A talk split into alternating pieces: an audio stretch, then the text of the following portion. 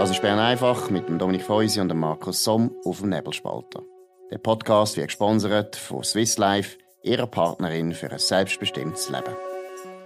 Das ist Bern einfach am 29. Oktober 2021. Markus Somm und Alex Reichmuth. Ja, es ist äh, das letzte Wochenende vor der ganz grossen Gipfelkonferenz von der UNO, wo in Glasgow soll stattfinden, wo es um Klimapolitik geht. Jetzt in Rom ist jetzt noch das G20-Treffen, äh, wo die grössten, wichtigsten Länder der Welt äh, sich wollen absprechen. Alex Reichmuth ist unser absoluter Klima Spezialist. Alex, was ist eigentlich zu erwarten von dieser absoluten Megashow, die ja fast zwei Wochen soll dauern? Eben, das ist das erste Mal auf der riesigen Veranstaltung. Da kommen 25.000 Teilnehmer. Und äh, die meisten natürlich mit dem Flugzeug und ein paar sogar mit dem Privatflugzeug. Also die Organisatoren haben extra zwei Flugplätze bezeichnet, wo private Flugzeuge können landen. Also da kommen Regierungsvertreter, äh, Wirtschaftsleute, ein Haufen NGOs, also über 1000 Organisationen sind da vor Ort, Journalisten ein Haufen und das Ganze dauert zwölf Tage, aber wahrscheinlich dann Ende 13 oder 14 Tage, weil das wird ja meistens dann verlängert. Und es geht jetzt also bei dem äh, bei der Konferenz in Glasgow um die Umsetzung vom Pariser Klimaabkommen, wo ja 2015 äh, vereinbart worden ist unter den Staaten. Und dort ist vereinbart worden, dass man die Klimaerwärmung auf, auf äh, unter zwei Grad will äh, beschränken und wenn möglich sogar, sogar auf 1,5 Grad. Und jetzt geht es eigentlich darum, in Glasgow da das Abkommen umzusetzen. Also es geht da um viele technische Details, wo da verhandelt wird. Also zum Beispiel, wie da genau soll Transparenz hergestellt werden äh, in Bezug auf, auf, auf das, was man da erreicht bezüglich Emissionsminderung. Also, also, dass man ja. überhaupt kann überprüfen wer was gemacht hat, oder? Das ja, ist auch ein ganz wichtiger Punkt. Kann, ja. Genau, vergleichen kann. Und wichtig ist auch, äh, wie dass der, äh, der Handel mit Emissionszertifikaten soll geregelt werden. Also was da wem, wenn, wie soll angerechnet werden.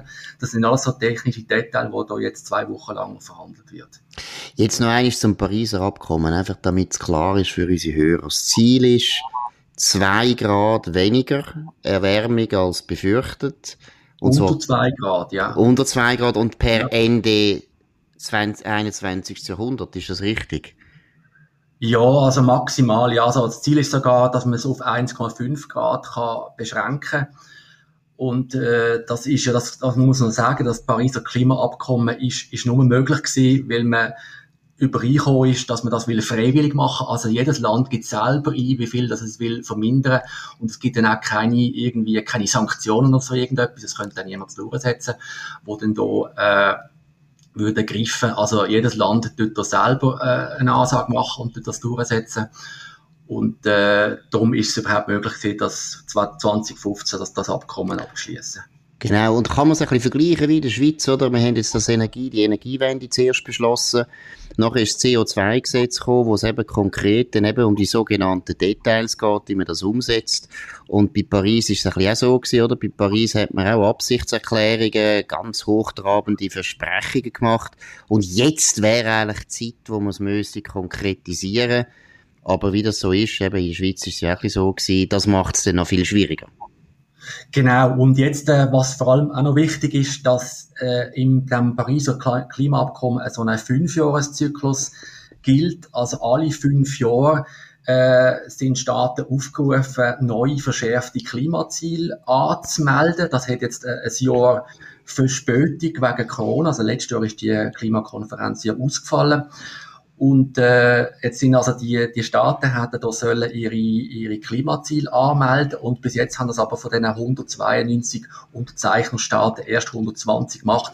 Also wir ist da also nicht auf Kurs bis jetzt. Was sind die grössten Probleme? Also wenn wir jetzt einfach mal aus Sicht von der UNO oder von, aus Sicht von der Klima äh, Politiker, Klimaorganisationen, Klimaexperten schaut, was sind die grössten Probleme? Also die größte Problem ist einfach, dass das, was man bis jetzt äh, äh, zusammen hat, dass das also man ist bei, bei, bei weitem nicht auf Kurs, oder? Wenn man, es hat vor, vor kurzem jetzt so Hochrechnungen gegeben, was das würde bedeuten, äh, wenn die bisherigen Zusagen also alle eingehalten werden, dann würde das immer noch äh, äh eine Erwärmung von 2,7 Grad ergeben. Und das aber auch nur, wenn, wenn, wenn die wirklich die Zusagen können eingehalten werden. Also die EU hat ja zum Beispiel gesagt, dass sie bis 2030 ihren CO2-Ausstoß will um 55 Prozent verringern, Deutschland sogar um 65 Prozent bis 2030 und die Schweiz äh, um 50 Prozent. Und ob denn das wirklich kann, kann eingehalten werden, das ist also dann äh, wirklich auch noch eine grosse Frage. Also erstens sind die Versprechungen schon mal so, dass man es eigentlich gar nicht erreicht. Und zweitens sind die Versprechungen natürlich noch lange nicht eingelöst. Jetzt, wie ist denn der Rekord in den letzten fünf Jahren? Könnte man sagen, ja, immerhin, die EU hat so und so viel vorwärts gemacht, wir sind auf Kurs, oder wie muss man das beurteilen? Nein, auf Kurs ist man auf, auf keinen Fall, also wenn man es weltweit sieht. Also man kann sagen, dass äh, also nach den Plänen vom Pariser Klimaabkommen sollte ja äh, eine Reduktion von den Emissionen um 50 Prozent bis 2030 resultieren. Und dann will man bis Mitte vom Jahrhundert auf, auf Netto Null sein, also klimaneutral sein. Und äh, jetzt mit der jetzigen Zusage würden aber die Emissionen bis 2030 weiterhin steigen, bis, bis 2030 um durchschnittlich etwa 16 Prozent. Also, und, und das, obwohl eigentlich eine Abnahme um etwa 50 Prozent resultieren für das 1,5 Grad Ziel. Also, man ist da überhaupt nicht auf Kurs und es ist ein riesen Gap zwischen dem, was man erreichen will und dem, was man äh, wirklich jetzt bis jetzt äh, in der Hand hat. Kann man auch sagen, dass sich die Lage insofern auch noch, wie soll ich sagen, jetzt ich rede vom Politischen verschärft hat, weil 2015, gell, ist der Pariser ja. Gipfel gewesen, ja. haben sich ja eigentlich auch wie soll ich sagen, die Machtverhältnisse nochmal einmal verändert. Erst erstens einmal ist China noch grösser geworden. China ist jetzt mittlerweile, wenn es mir recht ist, der grösste Mit Emittent, Abstand. oder? Mit Abstand ja, der grösste Emittent von CO2. Dann Nummer zwei ist, glaube ich, immer noch Amerika, aber dann ist genau. in, Indien ist praktisch bald auch so weit. Das heisst, die zwei Länder, China und Indien, wo ja in Paris auf eine Art noch geschont worden sind, oder? Man hat denen eigentlich gesagt, ja, ihr sind ja noch Entwicklungsländer, ihr müsst nicht so viel machen. Also es hat eigentlich gelangt, dass China damals und Indien damals einfach gesagt ja. haben, ja, wir fangen den an, in dem und dem Zeitpunkt ja. gehen ihr mal ja. voraus und wir mhm. dann bis dann dürfen wir jetzt noch ein bisschen mehr CO2 ausstoßen, weil ihr habt ja jetzt 100 Jahre lang dürfen ausstoßen, wir nicht. Jetzt tun wir das noch ein bisschen machen es hat sich in dem Sinne die Lage eben verschärft, weil jetzt ist China und Indien sind eigentlich viel größere Probleme als Europa oder selbst Amerika. Und wenn die Chinesen und nicht die Inder jetzt würden sofort anfangen, dann hat das sowieso gar keinen Sinn. Und es sieht nicht danach aus, dass China und Indien irgendwie würden sagen, ja, wir machen jetzt genau die gleiche äh, scharfe Klimapolitik, wo im Westen zumindest versprochen worden ist. Also der Xi Jinping, der Staatschef von China, hat ja, äh, die haben jetzt vor kurzem ja gesagt, dass sie wollen ihre Emissionen noch bis 2030 weiter ansteigen und dann bis 2060, wenn sie Klimaneutralität äh, erreichen. Also ob das wirklich möglich ist, das, das kann sich jeder selber zusammenrechnen, dass, ob das funktioniert. Aber immerhin, oder? Die haben sich da jetzt äh, so solche Ziel äh, vereinbar äh, bekannt. Ich glaube, äh, Indien hat etwas Gleiche bekannt gegeben. Aber ein grosser Wermutstropfen ist natürlich, dass jetzt der, der Xi Jinping jetzt gar nicht, voraussichtlich in, in, in Glasgow gar nicht dabei ist. Also, der lässt sich wahrscheinlich per Video dazu schalten. Ja, nicht wahrscheinlich. Sie haben gesagt, sie sind ganz ja. froh, dass er per Videocall dabei ist. Immerhin eben. Und eben, lächerlich. wie gesagt, China ist mit 27 Prozent von den Emissionen der weitaus wichtigste Land bezüglich äh, Klimagasausstoß. Eben, und wenn die jetzt einfach noch weiterlaufen lassen bis 2030, das ist immerhin noch neun Jahre, dann sind es dann vielleicht bei 30 Prozent von allen und ob es dann im Jahr ja. 2030 äh, findet, mal, das tun wir jetzt einhalten, was wir da mal vage versprochen haben. Also wer das glaubt, der glaubt dann stark, oder? Kann man schon sagen. Genau, und man muss vor allem auch sehen, ich meine, heute sind 80 Prozent von der Weltenergie, die werden immer noch fossil erzeugt, also mit Kohle, äh, Gas und Öl. Und äh, wenn man da will, äh, Klimaneutralität erreichen bis in, bis in 30 oder bis in 40 Jahren, also äh, es, es gibt einfach schlicht keine Technologie, wo in so kurzer Zeit, also es ist eine relativ kurze Zeit für das Energiesystem, könnte die fossilen Brennstoffe ablösen. Also auch wenn man da auf Atomkraft würde setzen, also das in Ehren, oder? Aber das würde, man müsste da irgendwie bis 2050 jede Woche einen neuen Reaktor aufstellen oder so ähnlich, um das können schaffen. Also völlig unmöglich. Das, das schafft mhm. man einfach nicht. Und mhm. jeder vernünftig denkende Mensch kommt echt zum Schluss, dass es schlicht unmöglich ist, dass das bis 2050 oder bis 2060 zu schaffen. Ja, wir sind so weit, also das habe ich jetzt im Wall Street Journal gelesen, über den G20-Gipfel, wo jetzt in Rom dann stattfindet und wo eben die grössten Industriestaaten haben wollen sich einigen im Voraus schon, weil sie immerhin sind sie so, ich glaube eben 75 Prozent für alle, 80%. oder 80 Prozent für alle Emissionen verantwortlich. Also wenn sich die könnten einigen, wäre das sicher ein wichtiger Schritt. Aber man scheitert schon nur an der Frage, ob man Kohle soll ausfaden oder nicht. Und da ist völlig klar, China und Indien, wo Kohle nach wie vor eine ganz grosse Rolle spielt, sowohl in der Stromerzeugung wie äh, beim Heizen, auch für die Industrie noch sehr wichtig. Die wollen das eigentlich nicht. Und sie tun natürlich jetzt auch ein bisschen so ein bisschen leere Versprechen machen und so weiter. Aber anscheinend ist schon da der Konflikt eigentlich unüberwindlich. Man bringt die nicht dazu, dass die jetzt sagen, wir hören auf mit der Kohle. Ja, und vor allem, das sind ja äh, Schwellenländer oder auch Entwicklungsländer, wo, wo die, die, die brauchen Wirtschaftswachstum und die wollen ihre, ihre Bevölkerung aus der Armut rausbekommen. Und das ist immer noch verbunden mit sehr viel Energie und mit sehr viel fossiler Energie. Und um so einen scharfen Klimaschutz umzusetzen, wie jetzt das eigentlich mit dem Pariser Klimaabkommen verbunden wäre, dann müsste man, dann müsste man eine Kriegswirtschaft in Friedenszeiten durchsetzen. Und es ist nicht anzunehmen, äh, äh, anzunehmen dass das die Menschen würden akzeptieren würden. Jetzt Alex, du bist wirklich schon lange auf dem Thema, du hast das schon sehr intensiv beobachten.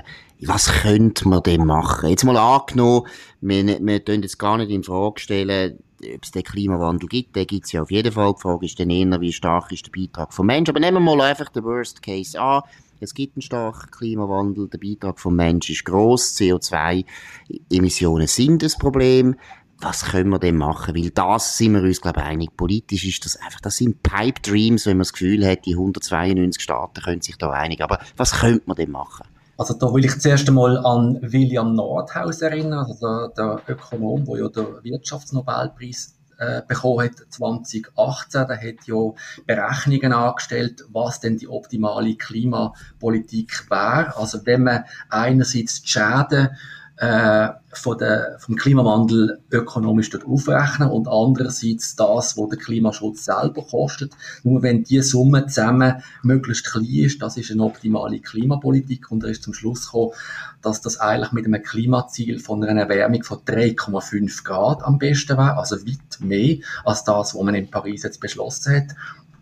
Und das heißt eigentlich, dass es am besten ist, wenn man äh, äh, schon Klimaschutz macht, aber äh, mit Maß oder also ziemlich äh, nicht so über, überrissen, wie jetzt das angedenkt ist in, in Paris und in Glasgow, sondern mit Maß. Und muss man sehen, zum Beispiel die Schweiz hat ja da bereits jetzt äh, ein Minus anbekommen von 33 Prozent pro Kopf seit 1990. Das ist also schon recht beachtlich, wenn man denkt, dass wir ja schon einen relativ tiefen CO2-Ausstoß haben äh, wegen unserer, vor allem wegen unserer CO2-freie äh, Stromerzeugung.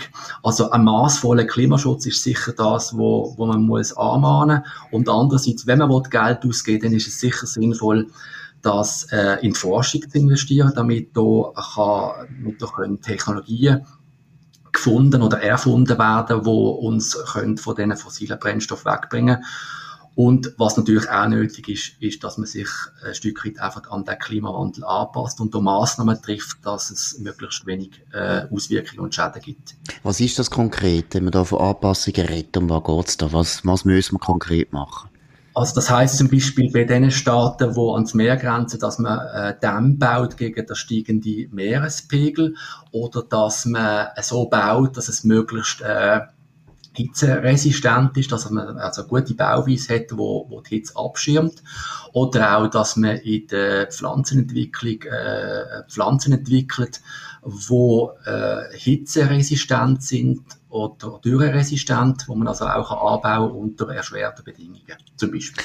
Was ich natürlich auch einen wichtigen Punkt finde, du hast es erwähnt, im Nordhaus, aber auch zum Beispiel Björn, Björn Lombard tut ja das immer betonen, sagt immer eben, Anpassung ist wichtig und vor allem ist ja einfach völlig klar, wir werden uns nur können anpassen auf eine, auf eine Art, die erträglich ist, wenn wir gleichzeitig noch Wirtschaftswachstum haben. Und wenn wir alles machen, und so sieht es ja jetzt zur Zeit ein bisschen aus, dass wir äh, im Prinzip das Wirtschaftswachstum behindern mit diesen Massnahmen, dann werden wir uns noch viel mehr Schwierigkeiten einhandeln, überhaupt uns anzupassen. Ist das richtig? Siehst du das auch so?